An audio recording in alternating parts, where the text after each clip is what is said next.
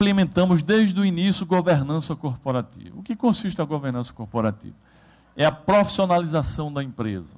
Além de você contratar profissionais habilitados e abalizados, você cria um conselho que inicialmente não precisa ser de administração, pode ser um conselho consultivo. Carbonaro já fez parte do meu conselho de administração. Um cara como esse, que é um ídolo meu, um exemplo na área do empreendedorismo educacional, eu trouxe para ele para fazer parte do meu conselho. Se a sua empresa é pequena, faça um conselho pequenininho de três pessoas, um conselho com pessoas que possam lhe ajudar. Se não pode pagar, peça ajuda, mas faça um conselhozinho. Cada um com uma expertise na área do conhecimento diversa. Porque não pode ser tudo com a mesma expertise. Faça um conselhozinho, se você não pode pagar um conselheiro, mas é bom ter uma reunião, uma reunião mensal para que as pessoas tragam experiências nessa reunião.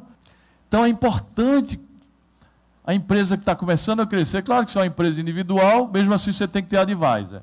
Mas se é uma empresazinha que já está crescendo, já tem um faturamento, tenha um conselhozinho, pelo menos consultivo, para as pessoas trazerem ideias para você da sua área e de outras áreas